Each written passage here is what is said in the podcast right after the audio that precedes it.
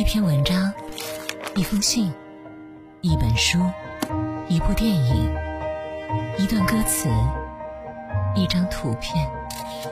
忽然想读，带你发现故事。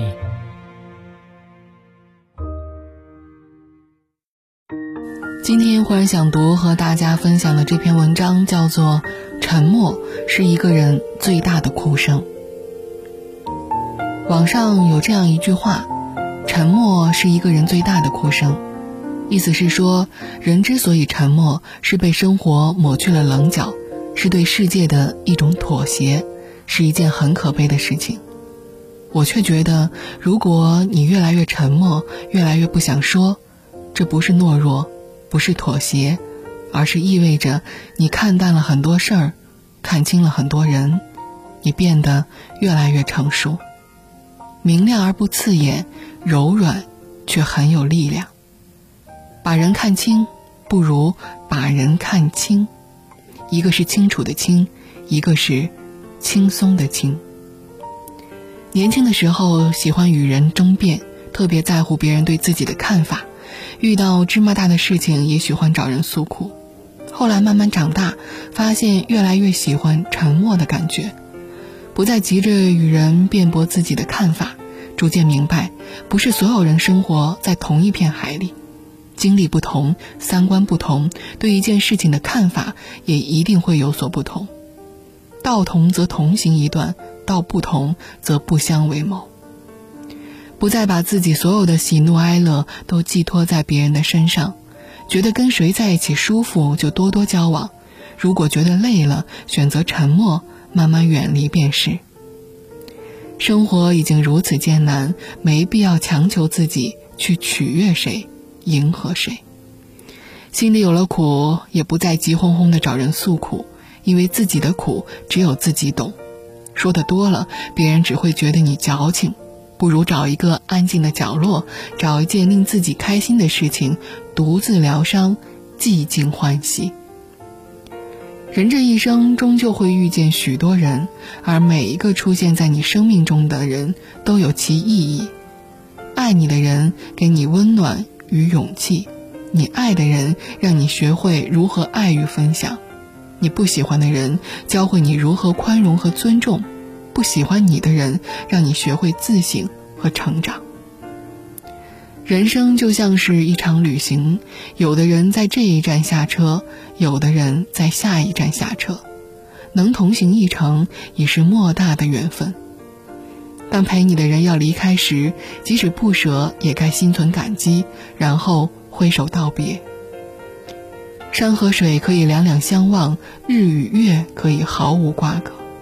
红尘陌上，我们终要独自行走，看清了，人才会。更快乐。把事看透不如把事看淡。半生已过，你越来越沉默，不过是明白了很多事情并没有自己想象中的那么重要，想一想就算了，于是选择了沉默。很久以前，一位国王想找一句话，这句话要让高兴的人听了难过，难过的人听了高兴。但他花了很多的时间，问了很多人，都没有找到。直到有一天，在梦中，一位智者对他说了一句话：“这一切都会过去的。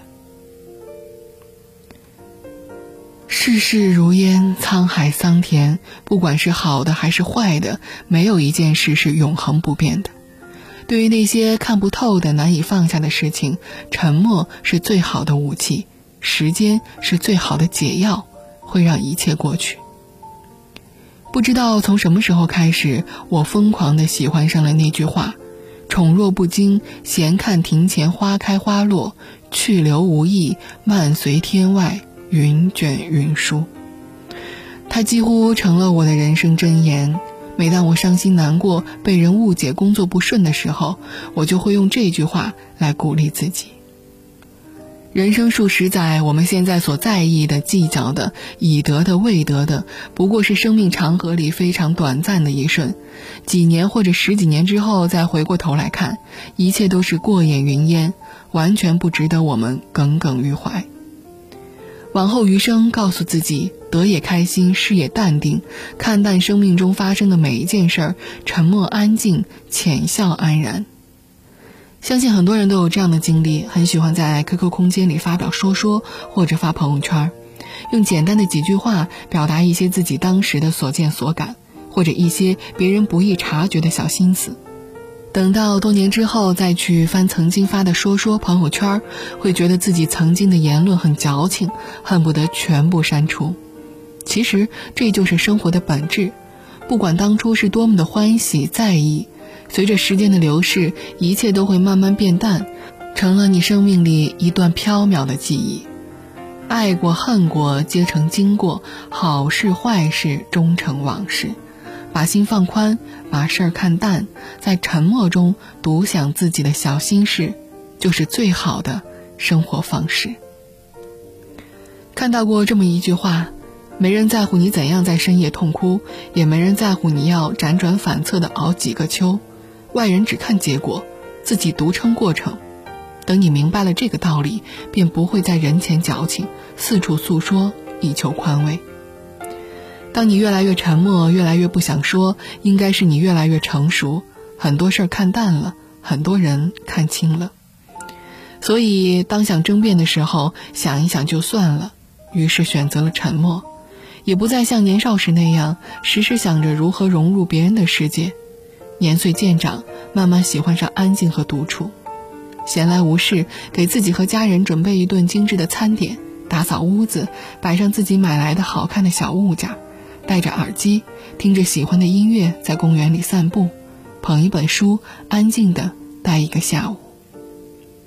如果你远远的看见一个人端坐一隅，浅笑安然，不喧嚣，不张扬，他并没有不开心，只是觉得沉默的状态。更舒服。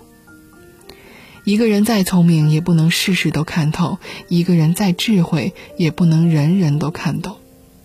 真正成熟的人明白往事如流，人生最好的状态不是避开车马喧嚣，而是在心中修篱种菊。往后余生，愿你不争不抢，不闹不恼，不卑不亢，沉默以对，寂静欢喜。